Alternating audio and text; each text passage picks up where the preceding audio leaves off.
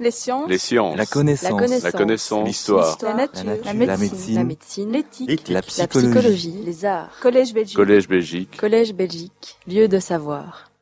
Je vous remercie donc d'être venu assister à, à la seconde leçon du cours que je consacre à la Big History.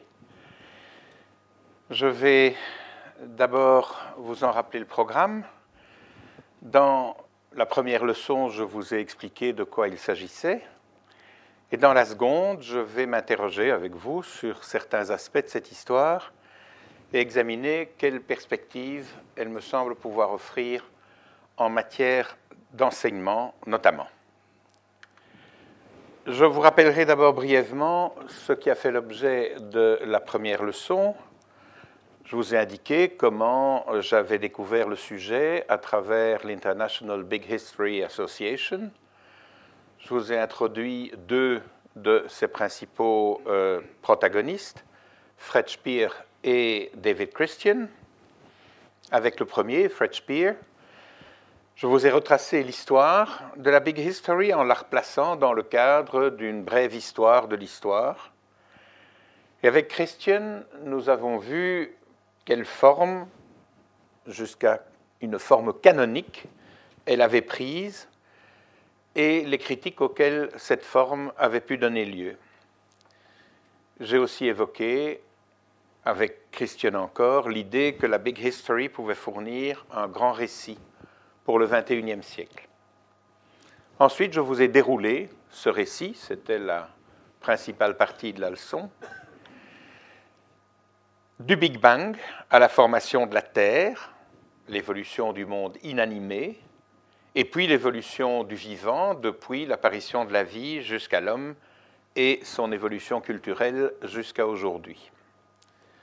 Enfin, je vous ai montré comment cette évolution était une marche vers la complexité et comment elle avait pu être quantifiée. Aujourd'hui, nous nous poserons des questions relatives à ce grand récit. Nous en examinerons d'abord plus en détail les bases scientifiques. Je voudrais vous montrer que ce récit découle bien, comme le dit l'association, des meilleures preuves empiriques et méthodes d'études disponibles. J'aborderai d'abord des questions de méthode, puis je parlerai brièvement des théories fondamentales qui concernent d'une part le monde avant l'apparition de la vie et puis le monde du vivant. J'aborderai euh, ensuite, pour éviter de vous donner de ce récit et de sa base une vision trop assurée, je vous parlerai des nombreuses questions qui restent encore ouvertes. Et nous aborderons ensuite des questions plus fondamentales d'ordre philosophique et moral. Et enfin, je vous expliquerai les différents projets pédagogiques auxquels la Big History a déjà donné lieu et les critiques qu'on peut leur adresser. Tant Speer que Christian tracent dans leur livre des perspectives vers le futur, et j'en parlerai brièvement avant de conclure. Pour exposer la base scientifique de la Big History, je vous ai dit que je suivrai le livre qu'a écrit Sean Carroll, astrophysicien de Caltech.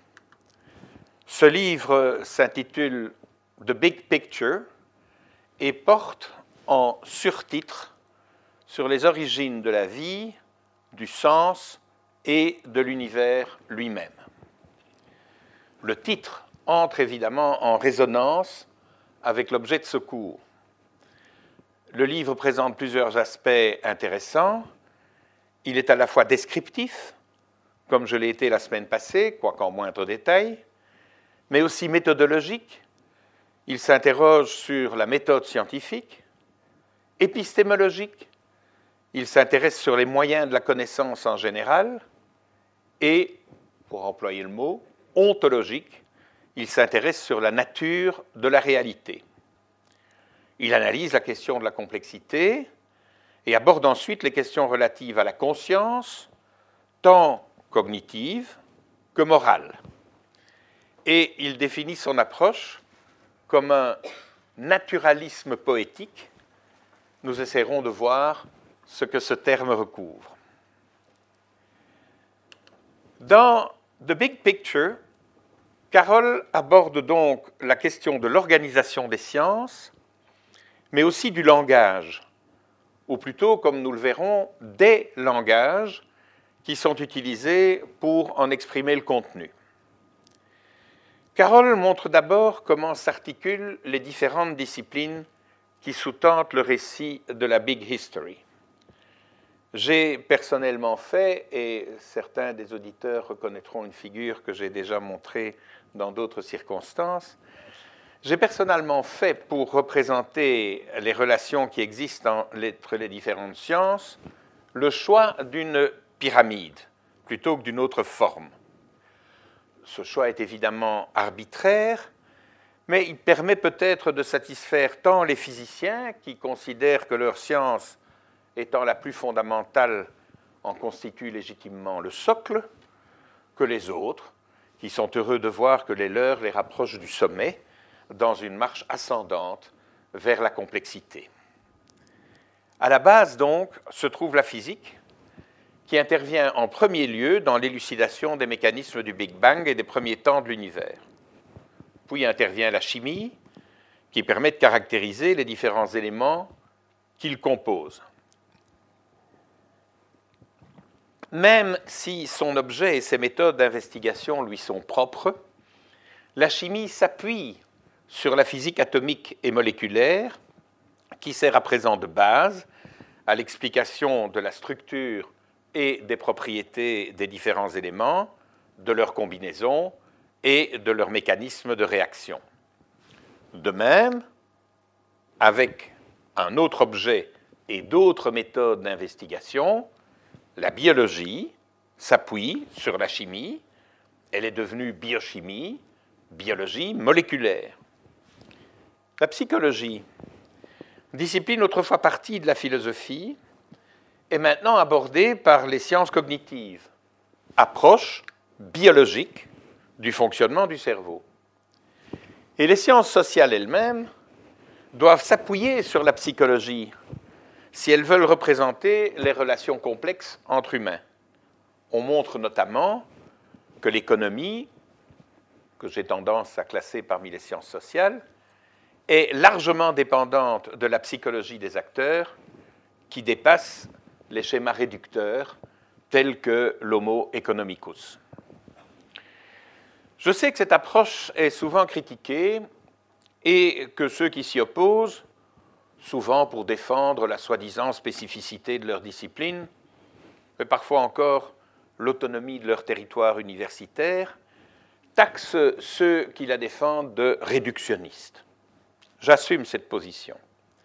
S'agissant d'un réductionnisme méthodologique, qui ne nie pas la spécificité des approches empiriques et des concepts propres à chaque niveau de la pyramide, mais revendique la continuité qui existe entre eux et l'unité qui traverse chacun des étages, contribuant à la construction du grand récit de l'évolution, qui, en tant qu'histoire, en occupe légitimement le sommet.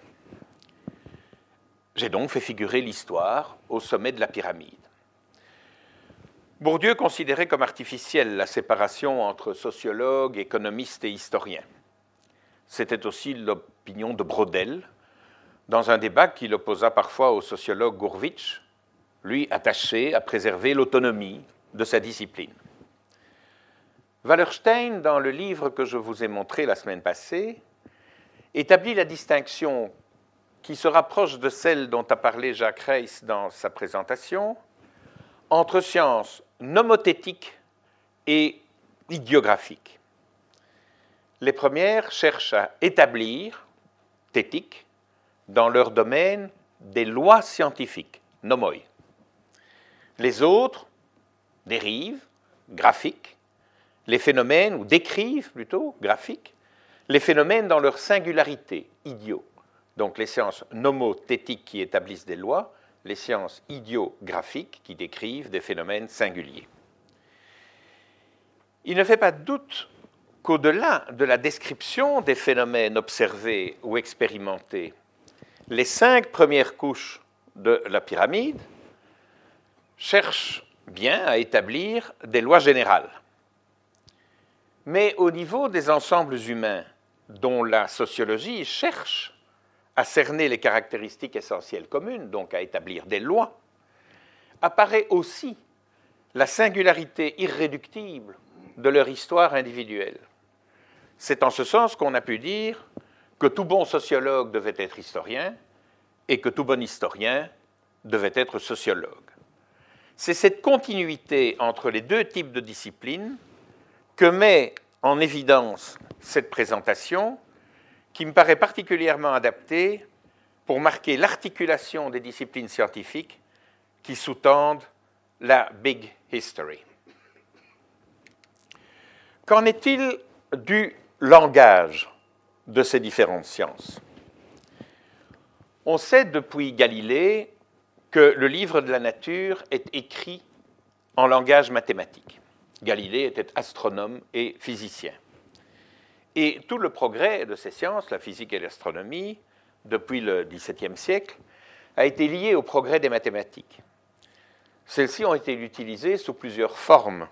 D'abord, sous forme d'équations, dont on recherchait des solutions analytiques, ce qui fut l'idéal jusqu'à la fin du XIXe siècle. Mais la découverte de phénomènes complexes, dont aucune représentation ne pouvait être faite sous cette forme, amena à développer des solutions approchées, numériques, dont le développement des moyens informatiques de calcul a contribué à étendre l'application.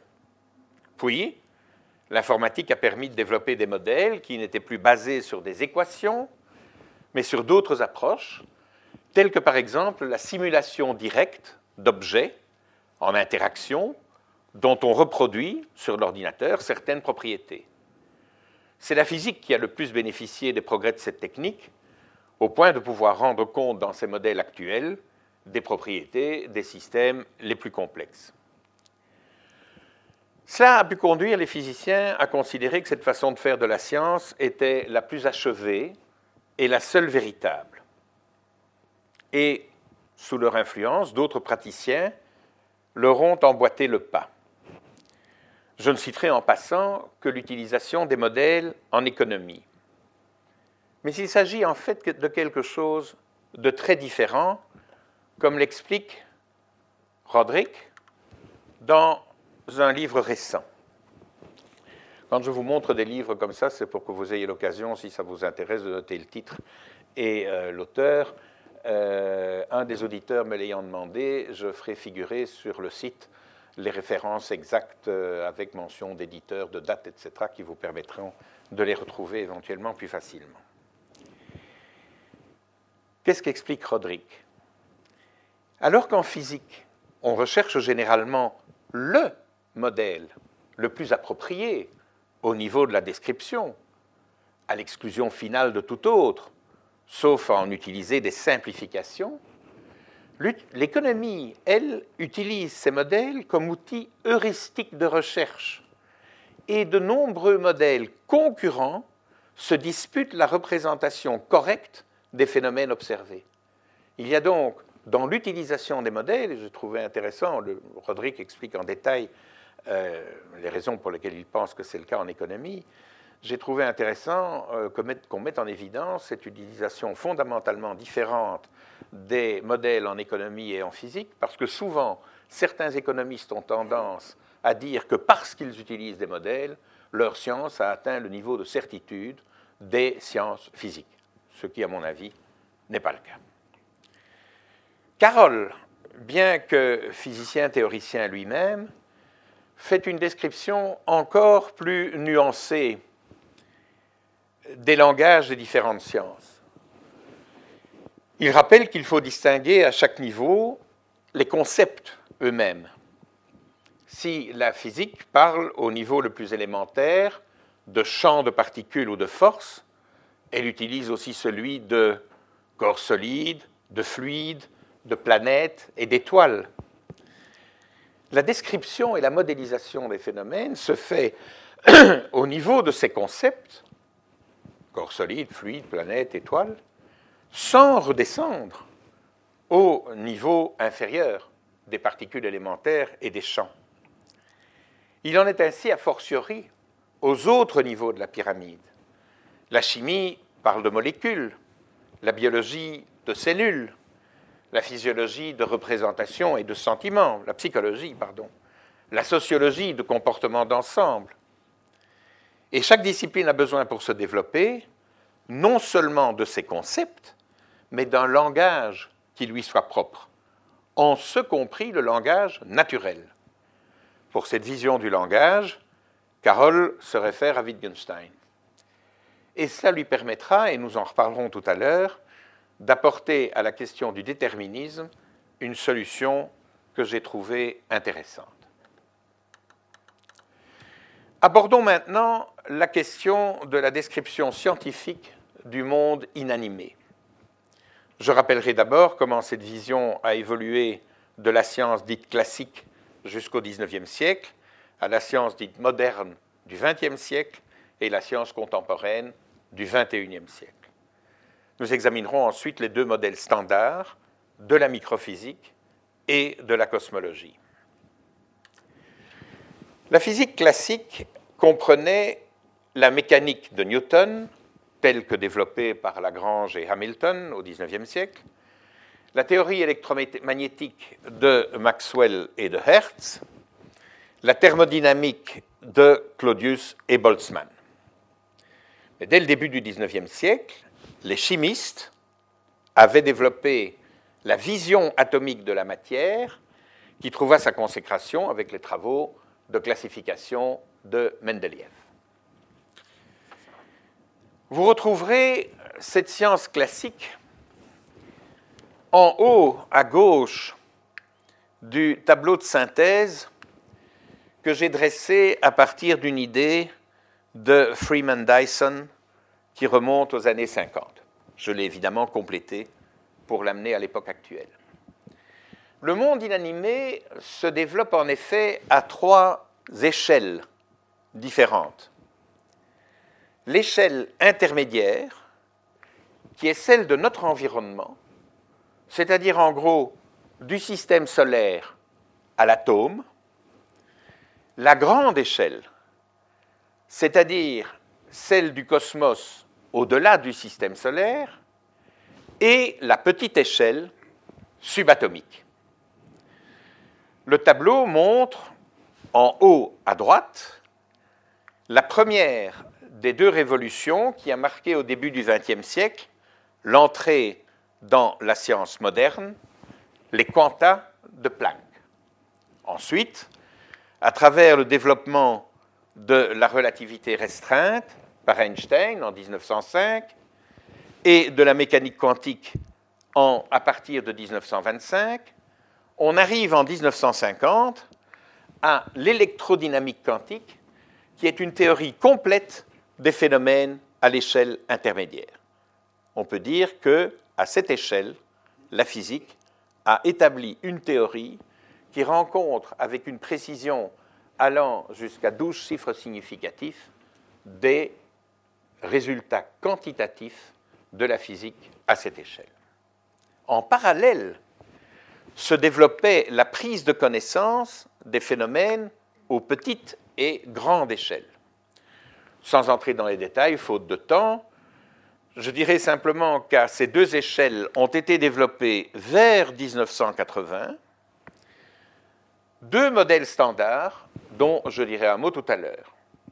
Mais il faut signaler dès à présent que ces deux modèles standards ne sont pas compatibles. Ils sont incompatibles en raison d'une contradiction fondamentale entre la théorie quantique qui sous-tend le modèle standard de la microphysique et la relativité générale qui est en fait une théorie géométrique de la gravitation et qui sous-tend le modèle standard de la cosmologie. La résolution de cette incompatibilité est le problème actuel de la physique contemporaine. En ce qui concerne le monde à petite échelle, la physique se base actuellement, comme le montre la figure suivante. Alors, anecdotiquement, euh, cette figure est une figure que j'ai tirée également du manuel de Hecht, qui était le manuel de physique que l'on conseillait aux étudiants de Solvay, et Echt la reprend 13 fois euh, dans son manuel, c'est donc dire l'importance qu'il accorde à cette vision. Et donc, elle est assez riche et je vais vous la détailler. En, ce qui concerne donc le monde à petite échelle, la physique se base actuellement sur la mécanique quantique. Vous voyez, c'est ce qui entoure l'ellipse. Et sur les quatre forces fondamentales, la gravitation, la force électromagnétique et les deux forces nucléaires fortes et faibles, qui résultent, je vous l'ai dit la semaine passée, de l'évolution primaire de l'univers après le Big Bang. Les mouvements qui résultent de ces forces sont l'objet de principes de conservation. Et je vous ai cité, lorsque j'ai parlé des calculs relatifs à la complexité, de la conservation de l'énergie. Il y en a d'autres, je n'entre pas dans les détails. Ce qui est intéressant, c'est que ces principes de conservation dérivent en fait de lois de symétrie. Symétrie qui concerne l'espace et le temps. Mais il y a un, autre type de symétrie qu'on appelle les symétries de jauge, qui fait que chaque force fondamentale peut s'exprimer sous une forme mathématique unique, celle d'une théorie de jauge, et vous voyez que la figure reprend en filigrane le mot théorie de jauge sur toute la surface de fond. Chacune des quatre théories correspond donc à la définition de ce qu'on appelle une jauge particulière, et c'est un théorème qui a été développé par Emmy Noether, Emmy Noether, première femme qui reçut un doctorat en physique en Allemagne en 1919, qui fait dériver les principes de conservation des principes de symétrie. J'y reviendrai bientôt.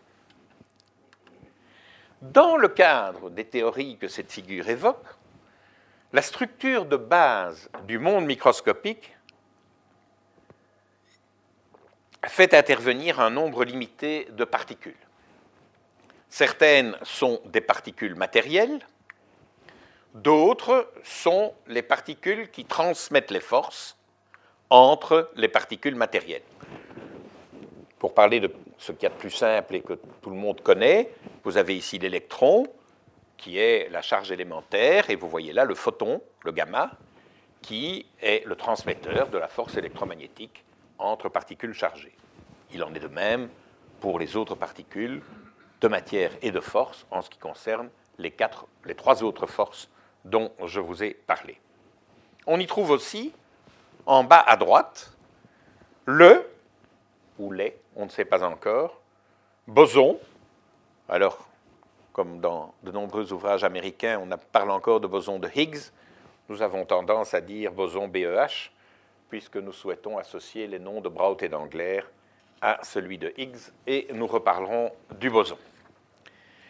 Alors disons tout de suite que la représentation que je vous montre sous forme d'une boîte de pilules n'a rien à voir avec la représentation actuelle qu'en donne la physique, puisque tant les particules de matière que celles qui véhiculent les forces sont en fait représentées par des champs. Mais cette représentation simplifiée, simpliste, est quand même celle qui permet d'introduire le sujet auprès de ceux qui ne sont pas des spécialistes. La figure suivante que j'extrais du livre de Carroll vous montre comment la théorie fondamentale de la physique microscopique, baptisée par un de ses auteurs Core Theory, théorie du cœur, exprime en une seule équation les propriétés des champs. C'est une généralisation de l'électrodynamique quantique nous y retrouvons les forces, gravitation, gravity, pardon.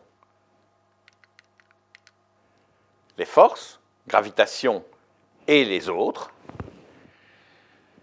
Nous y retrouvons la matière, matter, et les Higgs, dans un cadre relativiste, space-time, et quantique, quantum mechanics. Cette équation permet de calculer l'amplitude de la transition entre un état des champs d'un système microscopique et un autre. Je ne vous la montre évidemment pas pour vous impressionner en quelque matière que ce soit, mais pour vous montrer le degré de synthèse auquel l'application des mathématiques à la physique a permis d'arriver aujourd'hui. Vous avez en une équation tout ce qui concerne le passage d'un état d'un champ à un autre qui met en jeu les quatre forces fondamentales de l'univers. Mais ce n'est pas tout. Je vous ai dit que les propriétés des forces fondamentales peuvent être déduites de propriétés de symétrie. Ceux d'entre vous que la question intéresse pourront lire le livre de Stewart, qui retrace l'histoire de cette approche, A History of Symmetry, et dont le titre, Why Beauty is Truth, rapproche vérité scientifique et beauté de la symétrie. Je vous rappellerai simplement qu'une symétrie est une transformation qui ne modifie pas l'apparence d'un objet. Ainsi, une rotation de 60 degrés ne change pas l'apparence d'un flocon de neige.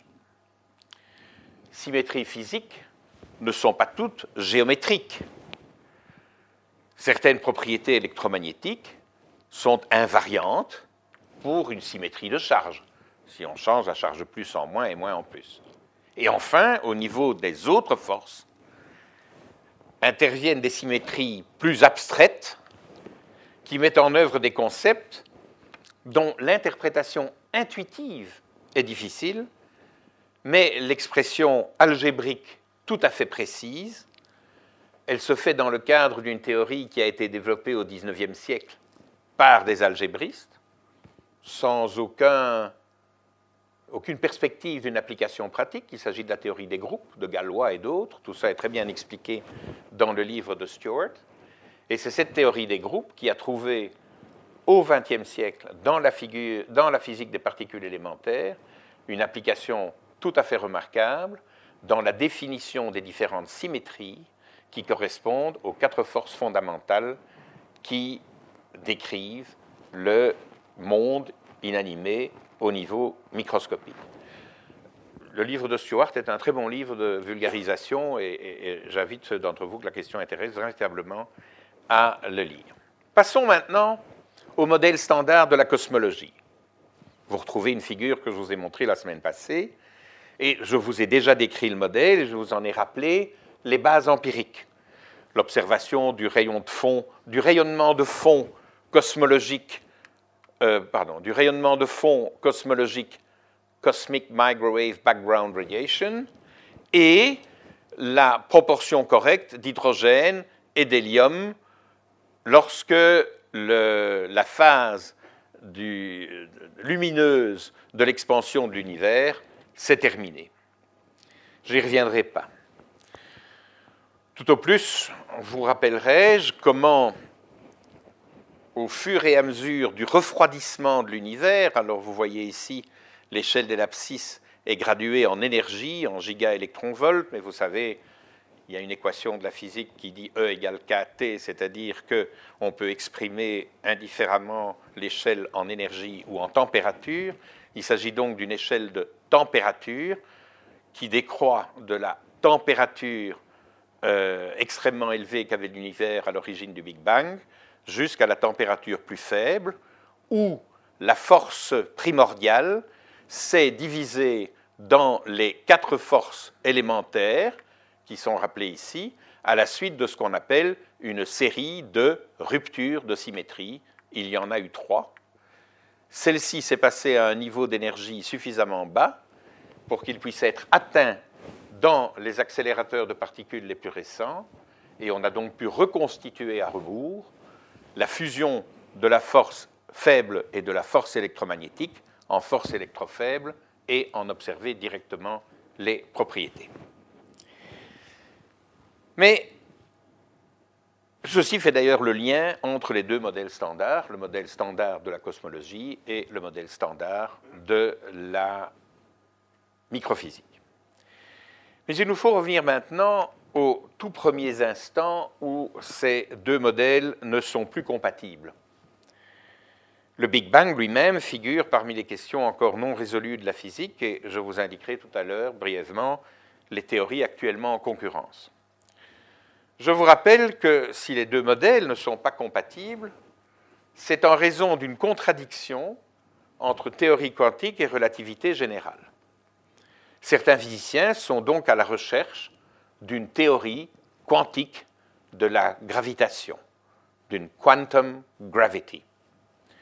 Mais les physiciens sont gens imaginatifs, et d'autres tentent de modifier le modèle standard de la microphysique en substituant aux particules telles que je les ai décrites et qui sont considérées comme ponctuelles, d'autres particules ayant la dimension d'une corde, voyez ici, string, veut dire hein, un string, ou d'une membrane, membrane.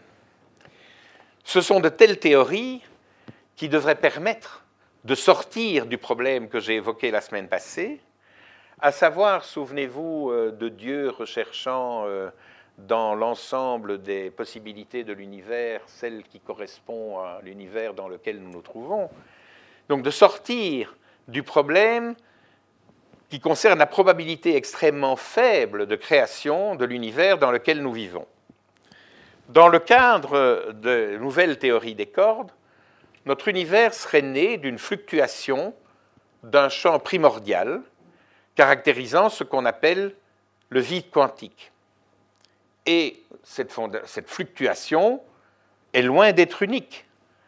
Donc d'autres univers très nombreux et différents du nôtre seraient également nés. Il devient dès lors concevable que notre univers très improbable ait pu se trouver parmi le grand nombre d'univers qui ont été créés. Il est évident que euh, le reproche fondamental qui est fait à ces théories est qu'elles ne donnent des résultats qui ne sont pas observables. Or, on sait depuis Popper qu'en principe, une théorie reçoit le statut de théorie scientifique lorsqu'elle est falsifiable, et pour être, elle ne peut être falsifiée que si on fait des observations qui sont contraires à ses conclusions. Leonard Krauss a écrit un livre, A Universe from Nothing, qui explique en détail la manière dont la physique actuelle voit cette création d'un univers. Alors le titre est un peu misleading parce qu'il ne s'agit évidemment pas de nothing, nous reviendrons sur cette question, il s'agit du vide primordial, du vide quantique, qui n'est pas un néant. Enfin, comme je le disais à mes amis, quand on a parvenu à réduire ces problèmes métaphysiques à la différence entre le vide et les néants, on a déjà fait un grand pas. Le livre que je vous montre est le dernier qui a été écrit par Krauss, The Greatest Story Ever Told So Far, qui retrace l'entièreté de l'aventure scientifique que je viens d'évoquer brièvement avec vous. Le so far montre que Krauss est pleinement conscient du caractère toujours inachevé d'une telle entreprise. Richard Dawkins vante sur la couverture les mérites qu'il trouve à Krauss, a great educator as well as a great physicist. Ils sont amis. Vous les voyez d'ailleurs ici, côte à côte, pour une interview. Deux remarquables défenseurs de la base scientifique de la Big History, Krauss à gauche pour le monde inanimé et Dawkins à droite pour le vivant. Ce sera l'occasion pour moi d'une petite digression. Je vous ai déjà dit que je partageais les opinions de Dawkins sur la religion, même si je ne les exprime pas avec la même fougue. Krauss les partage également. Ils ont tous les deux préparé un film, The Unbelievers, pour combattre aux États-Unis les fondamentalistes encore nombreux qui s'opposent à la vision scientifique de l'évolution cosmologique et de l'évolution du vivant.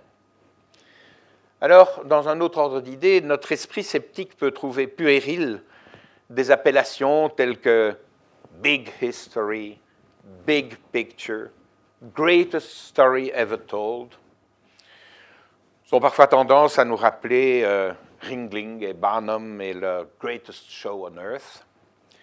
Il y a sans doute là un trait culturel américain. Je sais que Dawkins est britannique. Mais je pense que nous ne devons pas nous y arrêter et regarder derrière ces titres un peu tapageurs la substance de ces ouvrages. Je vous montre en dernier lieu une avant-dernière figure du livre de Carroll. Elle montre comment la core theory couvre bien les phénomènes de ce qu'il appelle l'everyday experience et que j'ai appelé l'échelle intermédiaire. Il marque aussi que la compatibilité entre cette théorie de la microphysique et l'astrophysique et la cosmologie n'est pas complète. Et qu'il faut donc vraisemblablement attendre une nouvelle théorie qui, d'après lui, ne remettra pas en question la core theory, mais lui ajoutera une nouvelle physique. Cette nouvelle théorie couvrira l'ensemble des phénomènes aux échelles microscopiques et macroscopiques, mais elle ne couvrira probablement pas la totalité des phénomènes du monde inanimé, ce que Carole appelle la réalité sous-jacente, underlying reality, et que je préfère appeler la totalité des observations à venir. Nous abordons maintenant l'étude du second volet de la Big History, l'histoire du vivant. La théorie qui soutient cette histoire est la théorie de l'évolution. Cette théorie qui s'est développée de la fin du XVIIIe siècle a joué un rôle essentiel dans le développement de la vision actuelle d'une big history. Il faut en effet savoir qu'Einstein était à l'époque de la relativité générale, en 1915, encore convaincu que l'univers devait être statique et qu'il a modifié son équation pour arriver à ce résultat. Il reconnut plus tard, quand l'expansion de l'univers prévue par le maître fut observé en 1926 que ça avait été la plus grande erreur de sa vie. S'il avait cru à son équation, il aurait prévu l'expansion de l'univers, au lieu de la bidouiller pour avoir un univers statique et de devoir reconnaître après qu'il avait fait une erreur. Il n'empêche que le terme qu'il y a introduit, comme le chewing-gum euh, du capitaine Haddock, on ne s'en est jamais débarrassé. La théorie de l'évolution a déjà fait au Collège belgique l'objet de nombreuses conférences, notamment par Jacques Reiss, qui a évoqué l'œuvre de Darwin et de Wallace. Et à nouveau, comme je n'aurai pas l'occasion de vous en faire autre chose qu'un exposé très sommaire, je vous indique un livre écrit par une des sommités de cette théorie, Mayer, j'en reparlerai tout de suite, qui en retrace l'histoire et en expose les différents éléments. Et pour ceux qui souhaitaient avoir une idée, qui souhaiteraient avoir une idée du front actuel de la théorie, un peu comme avec Krauss pour le monde inanimé, je signale le livre édité par Pigliucci et Muller, intitulé Evolution, The Extended Synthesis, dont j'ai extrait la figure suivante. Cette figure montre les trois phases qu'a connues la théorie de l'évolution jusqu'à aujourd'hui. Au départ, avec Darwin et Wallace, on trouve dans l'ellipse, pardon, dans l'ellipse intérieure, les concepts principaux de sélection naturelle, natural selection, d'individus modifiés par des variations susceptibles d'être hérités. On a là les trois concepts fondamentaux de la théorie darwinienne de l'évolution. Mais ni Darwin ni Wallace ne connaissait le mécanisme de l'hérédité. Il a fallu attendre que Mendel énonce les lois de l'hérédité et que Morgan dégage la notion de chromosome et de gène comme support de l'hérédité susceptible de mutation. On s'est alors rendu compte que la sélection naturelle joue au sein de populations où peuvent apparaître de nouvelles espèces. C'est la théorie de la spéciation. La figure fait aussi apparaître la notion de contingence, contingency, sur laquelle je reviendrai. La deuxième ellipse correspond donc à ce que l'on a appelé en 1930-40 la théorie synthétique de l'évolution. C'est Huxley qui inventa le terme et c'est Mayer, l'auteur du livre que je vous ai montré, qui en a donné l'expression théorique achevée. Mais depuis lors, d'autres concepts sont apparus, au point d'amener les auteurs du dernier livre que je vous ai montré, de dire qu'une nouvelle étape avait été franchie, celle d'une théorie étendue que représente la troisième ellipse. Alors, sans entrer dans le détail, je vous signalerai simplement que de nouveaux champs ont été développés, comme l'hérédité épigénétique, euh, oui, épigénétique, sur le diamètre, c'est-à-dire l'hérédité non chromosomique, ou encore, tout en haut, Evo-Devo, c'est une nouvelle discipline qui est au carrefour de l'évolution et du développement embryologique. Nous voyons donc que, comme pour l'évolution du monde inanimé, les théories qui sous-tendent la partie de la Big History couvrant l'évolution du vivant sont elles-mêmes en évolution. Le terme de cette évolution, rappelez-vous, From the Big Bang to the Big Brain, est l'homme avec son gros cerveau.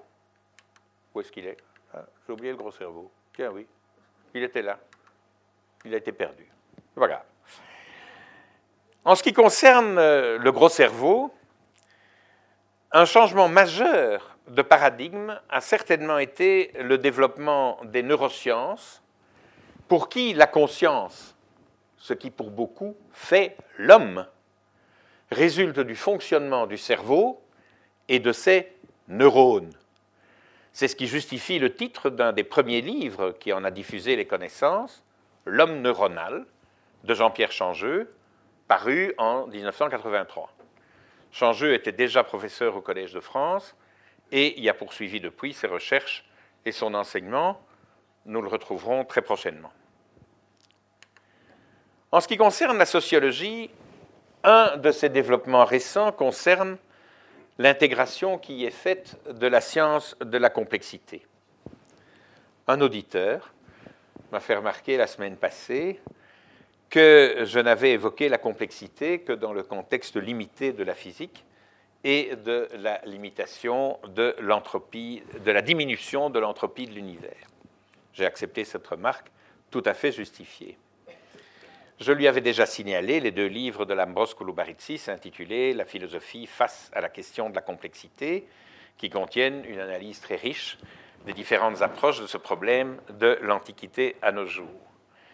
Mais un des auteurs du livre que je vous montre, il s'agit de Castellani, a dressé une carte rassemblant en les ordonnant les différents courants de pensée et les différents auteurs qui y ont consacré des travaux, et je n'ai évidemment pas résisté à la tentation de la lui montrer.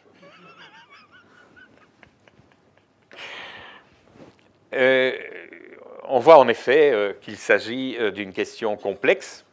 Je ne vous la détaillerai pas, d'autant qu'elle est disponible sur Internet. Il suffit de taper sur Internet Castellani Complexity Map et vous arrivez sur le site de Castellani où se trouve cette carte. Incidemment, vous y retrouvez ici Emmanuel Wallerstein, voilà, avec sa théorie des systèmes mondes, que Castellani inclut dans les personnes qui ont travaillé à la question de la complexité. Il faut reconnaître que Wallerstein a présidé la commission Gulbenkian qui a produit un rapport sur la restructuration des sciences sociales. La complexité en sociologie, je n'en dirai pas plus, présente un caractère particulier. Il s'agit en effet de ce que certains ont appelé une double complexité. Un exemple pour le faire comprendre. Tout le monde s'accorde à dire que la Terre et l'atmosphère sont un système complexe dont le climat est une des manifestations. C'est ce qui rend les prévisions météorologiques à long terme impossibles. Mais les prévisions météorologiques n'affectent pas le climat.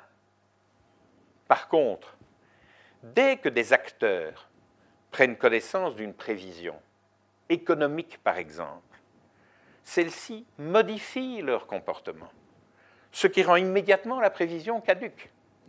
Les systèmes sociaux sont donc encore plus imprévisibles que les systèmes physiques. Je voudrais, pour conclure cette leçon, cette partie de la leçon consacrée au support scientifique de la Big History, vous signaler, comme j'ai dit que je le ferai, un certain nombre de questions qui restent ouvertes. Et ceci pour que je mets parfois un peu de conviction dans l'exposé que je fais. Je ne voudrais pas que cette conviction entraîne chez vous l'idée fausse que tout est pour le mieux dans le meilleur des mondes et que les scientifiques ne se posent plus de questions, que le socle scientifique de la Big History est établi sans qu'aucune question reste ouverte. La première concerne la nature de l'espace et du temps et aussi ce qu'on appelle la flèche du temps. Si l'espace-temps de la relativité restreinte, souvenez-vous Einstein 1905, est un espace-temps à quatre dimensions, trois d'espace, une de temps, c'est pour ça qu'on appelle l'espace-temps, il est plan. À la différence de l'espace-temps de la relativité générale, 1915, qui est lui aussi à quatre dimensions, mais qui est courbe. la différence entre un plan, c'est cette table, et une courbe, c'est la surface de ce cylindre. Ce n'est pas plus compliqué que ça. La théorie des cordes dont je vous ai parlé s'exprime elle aussi dans des espaces à plus grand nombre de dimensions encore, jusqu'à 11. La forme de ces espaces, j'aurais plus difficile à vous montrer un objet qui évoque la forme des espaces de la théorie des cordes, parce qu'on parle de leur topologie, elle est extrêmement complexe, et c'est de la complexité de cette topologie que découlent les propriétés des cordes. Il s'agit là de mathématiques extrêmement abstraites. Certains estiment d'ailleurs que la théorie des cordes, qui n'a encore reçu aucune confirmation expérimentale, tient plus d'un jeu d'esprit que certains trouvent stérile que de la physique. La question de la flèche du temps consiste à savoir pourquoi il y a un passé et un futur. Certains estiment d'ailleurs que le temps ne s'écoule pas. L'écoulement du temps ne serait qu'une illusion. Je signale à ceux que la question intéresse deux conférences que donnera à ce sujet Jean Bricmont au Collège Belgique au mois d'octobre, intitulées La flèche du temps. Un autre sujet que Jean Bricmont a déjà traité plusieurs fois au Collège Belgique concerne l'interprétation de la théorie quantique. Plusieurs écoles coexistent. L'école traditionnelle qui défend l'interprétation dite de Copenhague, parce que c'est celle que Niels Bohr a imposée. Elle fait jouer à l'observateur un rôle essentiel dans le déroulement des phénomènes, ce que certains refusent d'admettre. Carroll, notamment, favorise une autre interprétation due à Everett, dite des univers multiples. Il ne s'agit pas de la même chose qu'en cosmologie. D'autres, enfin, croient que la mise en œuvre de variables dites cachées permet de résoudre le problème. Comme l'explique c'est une question fondamentale que beaucoup ne se posent cependant pas, cependant pas, car heureusement, les applications de la mécanique quantique ne dépendent pas de l'interprétation qu'on en fait, et le pragmatisme l'emporte chez la plupart des praticiens. Je vous ai déjà parlé de l'incompatibilité entre la théorie quantique et la relativité générale. En ce qui concerne la nature du Big Bang, elle est aussi en question. Certains pensent même qu'il n'a pas eu lieu et que l'univers parcourt une série de cycles sans fin d'expansion et de contraction. Quant à l'inflation, certains la mettent en doute. Il faut remarquer Good, qui a introduit cette théorie en 1979, n'a toujours pas été couronné par le Nobel. Je vous ai aussi parlé des différentes théories relatives à l'apparition de la vie. Les théories de l'évolution sont, je viens de vous le montrer, elles-mêmes en évolution. La complexité et son impact sur les sciences humaines vous ont été montrés. Et je réserve à la fin de cette leçon une brève discussion sur la place de l'homme et son avenir.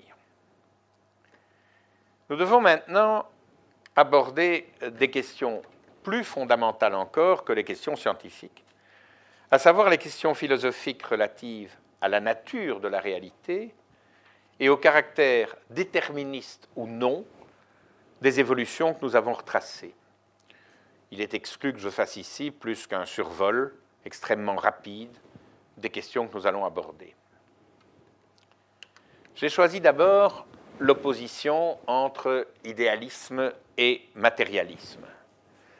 J'ai extrait de la contre-histoire de la philosophie de Michel Onfray la citation que je vous lis. Elle est de Whitehead. La plus sûre description d'ensemble de la tradition philosophique européenne est qu'elle consiste en une série d'annotations à Platon. En citant ainsi Whitehead, Onfray veut mettre en évidence que la tradition académique a privilégié l'idéalisme au détriment des philosophes matérialistes, remontant aux atomistes grecs, et dont il a justement choisi de tracer les portraits dans sa contre-histoire. Carroll énonce clairement pour sa part qu'il est naturaliste, il récuse le surnaturel, et matérialiste. Pour lui, le substrat de l'évolution est matériel, c'est le modèle standard, mais nous verrons que d'autres savants de renom n'ont pas renoncé à une vision idéaliste du monde. Une autre opposition concerne l'homme et les rapports entre matière et esprit. Descartes a défendu le dualisme et depuis lors, le problème de l'interaction entre l'esprit et la matière n'a cessé de se poser. Descartes supposait qu'elle se produisait au niveau de la glande pinéale, petit organe du cerveau dont on ne connaissait pas la fonction et qui pouvait donc sans problème jouer ce rôle. D'autres qui ne postulaient pas d'interaction devaient supposer une harmonie préétablie faisant coïncider l'évolution matérielle et spirituelle. Par opposition au dualisme, on parle de monisme. C'est évidemment la position de Carroll. Elle remonte à Spinoza qui, avec la formule célèbre Deus sive natura, posera que la substance universelle unique possède comme attribut tant le corps que l'esprit. C'est ce qu'on appelle son monisme neutre. Certains théoriciens des neurosciences, comme Antonio Damasio, donnent raison à Spinoza sur la base de leurs recherches expérimentales, mais il subsiste des dualistes de renom. Par exemple, le philosophe Popper, dont, que j'ai déjà cité, et le physiologiste Eccles, celui qui a découvert le mécanisme de la transmission nerveuse, étaient d'accord pour considérer que l'esprit interagissait avec le cerveau à travers les structures en colonnes du cortex. Un livre d'Eccles qui reprend des conférences qu'il a faites à la Fondation Templeton et qui décrit en détail cette vision qu'il a de l'interaction entre l'esprit et la matière. Nous verrons bientôt la position de Penrose, qui est très intéressante. Mais celle de nombreux scientifiques peut être caractérisée comme ce qu'on appelle un monisme méthodologique. Ils adoptent cette position dans leurs travaux sans en faire une question philosophique. Nous sommes donc arrivés à nous poser la question du substrat ultime du monde. Quelle est la nature de la réalité? Pour certains physiciens, je l'ai déjà dit, c'est un champ dont une fluctuation a été à l'origine de l'univers. Ce champ, dont les propriétés se rappellent se rapproche de celle du champ du boson de Brout, Angler et Higgs, qui intervient dans l'inflation, a reçu le nom d'inflaton. Mais pour d'autres, la réalité du monde se trouve en fait dans les nombres. Nous allons retrouver ici Jean-Pierre Changeux en compagnie, et j'ai choisi de vous montrer la couverture arrière du livre dont le titre est Matière à penser avec un jeu de mots extrêmement intéressant, en compagnie du célèbre mathématicien Alain Cohn, qui a reçu la médaille Fields, qui est le Nobel de mathématiques.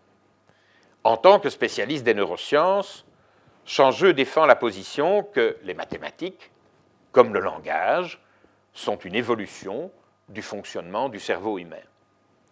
Cohn, par contre, est idéaliste. Pour lui, les objets mathématiques existent dans un monde à part. Ils ne sont pas créés par l'homme, mais découverts par lui.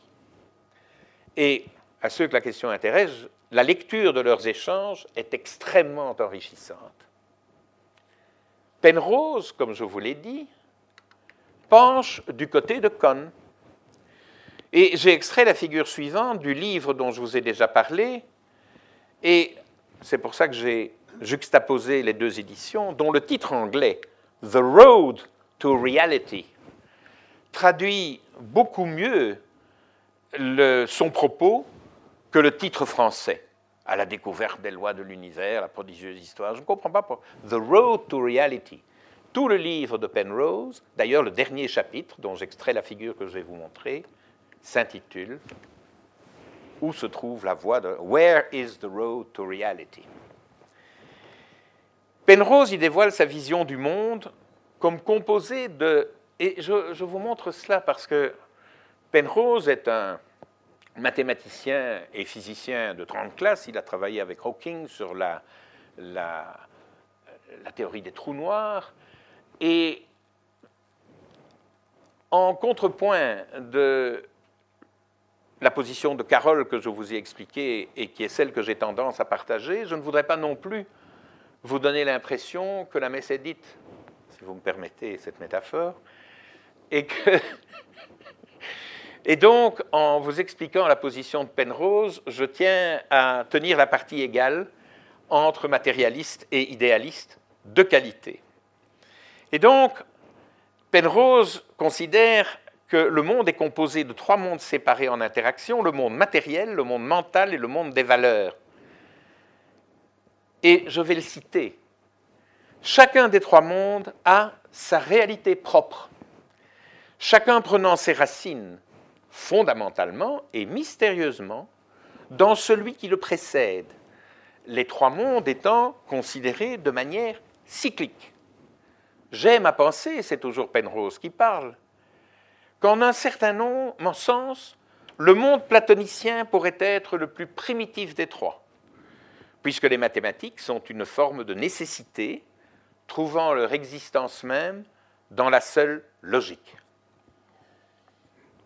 Quoi qu'il en soit, il subsiste en outre le mystère ou le paradoxe de la disposition, toujours Penrose qui parle, de la disposition cyclique de ces trois mondes, chacun semblant capable d'englober le suivant dans sa totalité, tout en ne dépendant que d'une toute petite partie de celui qui le précède. Je trouve que cette figure est d'une très grande richesse philosophique.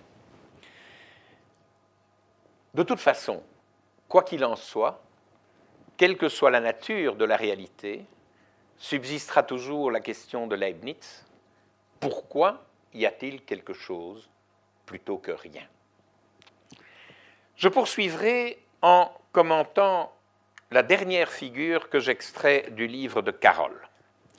Je vous la montre dans sa version originale que j'ai légèrement modifié. J'ai supprimé le terme émergent, que je considère inutile. J'ai distingué au niveau du réel les faits et les valeurs, les faits n'étant donc plus factuels, mais empiriques. Je vous montre la version modifiée, et comme je l'avais modifiée, je l'ai traduite en français pour vous la commenter.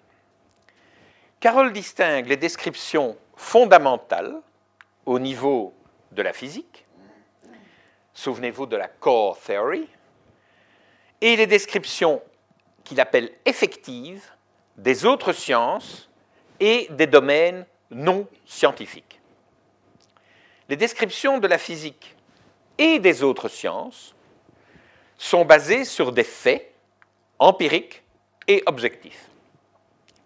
Les descriptions de la morale, de l'esthétique et les questions de sens sont basées sur des valeurs construites et subjectives, par opposition à empiriques et objectives, construites et subjectives.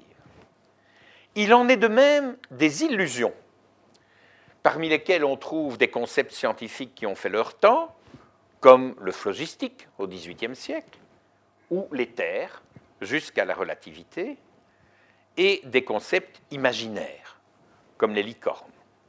Cela ne veut évidemment pas dire que les valeurs sont des illusions.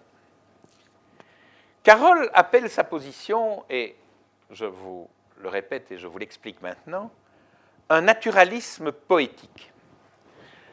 Son naturalisme est poétique, écrit-il, je le cite, car il y a différentes histoires que nous pouvons raconter sur le monde, chacune capturant certains aspects de la réalité et toutes ayant leur utilité dans le contexte approprié.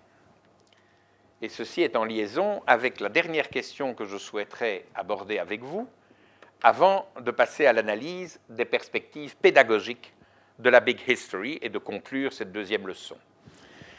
Il s'agit de la question du déterminisme et du libre arbitre. Spinoza, encore lui, a déjà écrit que les hommes se croient libres pour la seule raison qu'ils sont conscients de leurs actions et ignorants des causes par quoi elles sont déterminées. La question est de savoir comment on peut concilier le déterminisme de base de la physique et le sentiment. J'ai écrit sentiment, il m'arrivait d'écrire illusion, le sentiment de liberté que ressentent les hommes. J'écrivais illusion avant d'avoir lu Carole. Certains résolvent le problème en considérant que la physique elle-même n'est pas déterministe. Il est vrai que certaines interprétations de la mécanique quantique, dont je vous ai dit qu'elles étaient multiples, laissent une place à un indéterminisme fondamental. Carole, en ce qui le concerne, choisit l'interprétation des univers multiples qui est déterministe. Il faut d'ailleurs remarquer que ceux qui, comme Penrose, ont cru pouvoir, dans un autre livre, The Emperor's New Clothes, passer de l'indéterminisme quantique à la liberté, n'ont pas convaincu. D'autre part, des expériences remontant à 1973 par Benjamin Libet ont montré que la prise de conscience d'un mouvement ressenti comme volontaire était postérieure au signal moteur qu'il avait déclenché et au mouvement lui-même. Ceci laisse supposer que le mouvement était déterminé par le fonctionnement du cerveau et non pas par la conscience du sujet. Les spécialistes des neurosciences ne sont pas tous d'accord entre eux sur cette question. Deux confusions doivent encore être évitées. La première est entre déterminisme et prévisibilité. Les systèmes complexes sont déterminés, mais leur comportement est imprévisible. Il y a cependant une tendance irrésistible à passer de l'imprévisibilité à l'indéterminisme. Et d'autre part, il faut distinguer entre nécessité et contingence. Si l'évolution d'un système est déterminée, il n'empêche que l'on peut concevoir qu'elle eût pu être différente.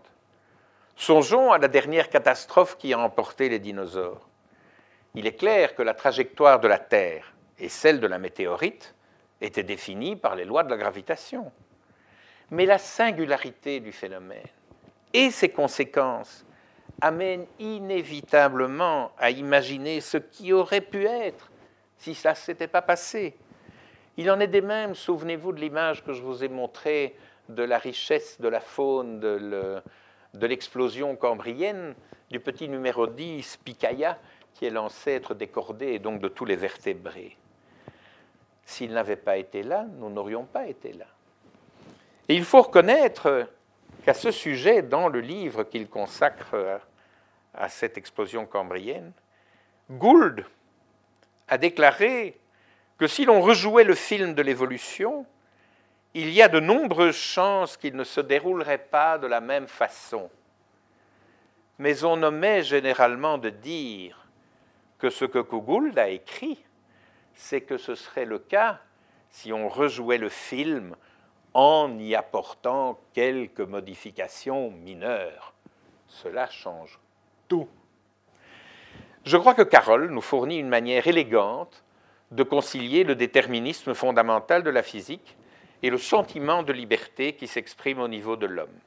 C'est, et j'en ai déjà parlé, dû au fait que chaque niveau de la pyramide utilise un langage qui lui est propre et qu'il n'est pas approprié d'utiliser les concepts valables à un niveau pour discuter de ce qui se passe à un autre. Cela, selon Wittgenstein, n'a pas de sens. C'est pourquoi, tout en étant matérialiste, Jean-Pierre Changeux, dans un livre écrit 25 ans après l'homme neuronal, a montré comment les neurosciences permettent d'aborder les problèmes de valeur, du vrai, du beau, du bien. J'en suis arrivé à la fin de cette leçon. Je voudrais encore vous parler des approches pédagogiques qui ont été développées pour l'enseignement de la Big History je vous ai dit que Christian avait développé un cours universitaire à l'université Macquarie de Sydney en Australie. Speer en avait fait de même à Amsterdam et Eindhoven.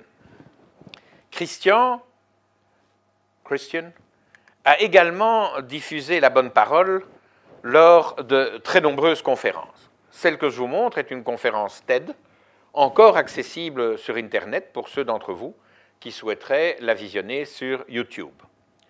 Vous le savez probablement, les conférences TED pour Technology, Entertainment and Design sont depuis 1984 des conférences grand public où le conférencier doit exposer son sujet en une vingtaine de minutes, ce que le public apprécie peut-être. Elles couvrent les sujets les plus variés. En ce qui concerne l'enseignement secondaire, je vous ai déjà parlé du projet Big History financé par Bill Gates. Je vous montre ici la page d'accueil du site de ce projet, ainsi qu'une page invitant à s'y joindre. Join us.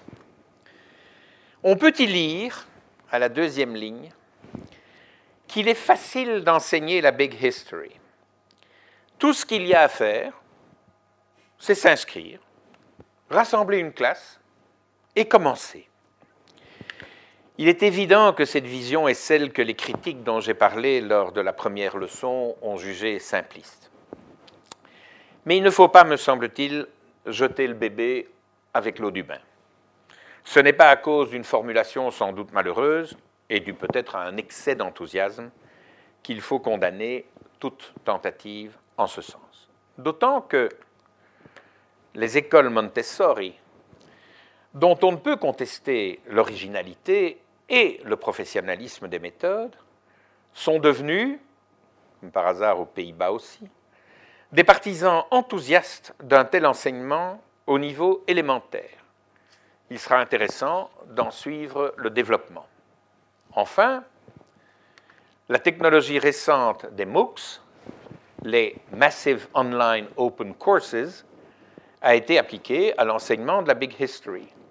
Le cours dont je vous montre la page d'accueil a débuté hier. Vous pouvez donc vous y inscrire.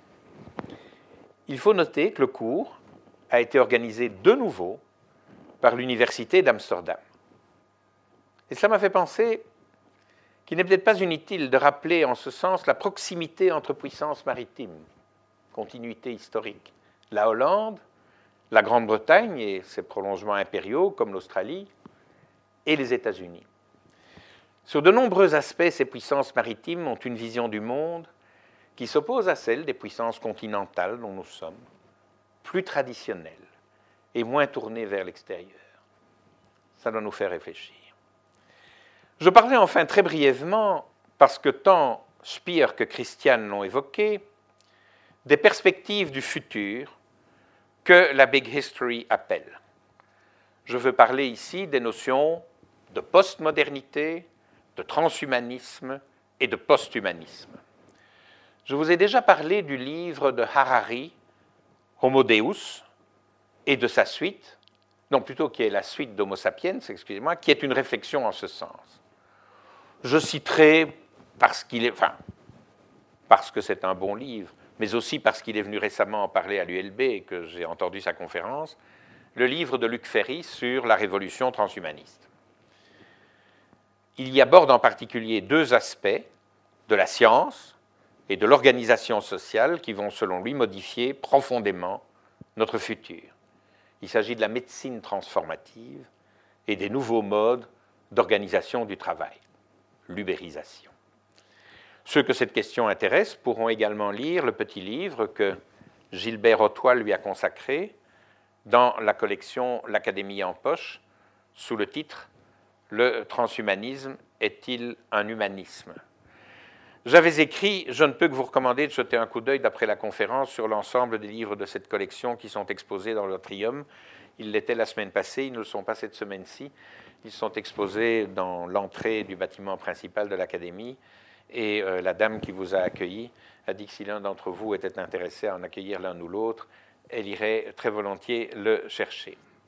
Enfin, sur le post-humanisme, c'est-à-dire sur la possibilité de voir l'espèce humaine substituée par une autre espèce mieux adaptée, ce qui, notons-le en passant, est l'essence même de l'évolution. Ce n'est pas parce qu'elle est frais qu'il faut s'empêcher de l'examiner. Vous pourrez le faire avec Jean-Michel Beignet. Pour conclure, je vous donnerai mon opinion personnelle sur la Big History, opinion qui résulte de l'examen que j'en ai fait en vue de ce cours. La Big History n'est pas une nouvelle discipline scientifique. C'est un élargissement de la perspective historique, intrinsèquement pluridisciplinaire, et qui débouche sur une vision globale du monde et de l'homme. Elle permet aussi d'introduire toute une série de questions d'ordre scientifique et philosophique. Comme je l'ai dit, elle présente à mes yeux l'avantage de combler le fossé entre les deux cultures culture des humanities et la culture des natural sciences, souvenez-vous de C.P. Snow. Des expériences en cours montrent qu'elle peut s'enseigner à tous les niveaux de formation en utilisant les techniques les plus avancées. En ce qui concerne le niveau universitaire, je suis convaincu, peut-être pour m'y être modestement essayé, qu'un tel enseignement devrait être donné à l'ensemble des étudiants, de préférence en première année. L'avantage de l'université, c'est qu'elle permet de mobiliser pour chacune des leçons du cours un spécialiste de la question, même s'il est peut-être souhaitable que quelqu'un définisse l'architecture générale du cours. Je ne suis pas certain que cette proposition sera suivie, mais comme le disait le taciturne, il n'est pas nécessaire d'espérer pour entreprendre, ni de réussir pour persévérer. Je vous remercie. Les sciences. Les sciences. La connaissance. La connaissance. L'histoire. La nature. La La nature. médecine. La médecine. L'éthique. La La psychologie. psychologie. Les arts. Collège Belgique. Collège Belgique. Collège Belgique. Lieu de savoir.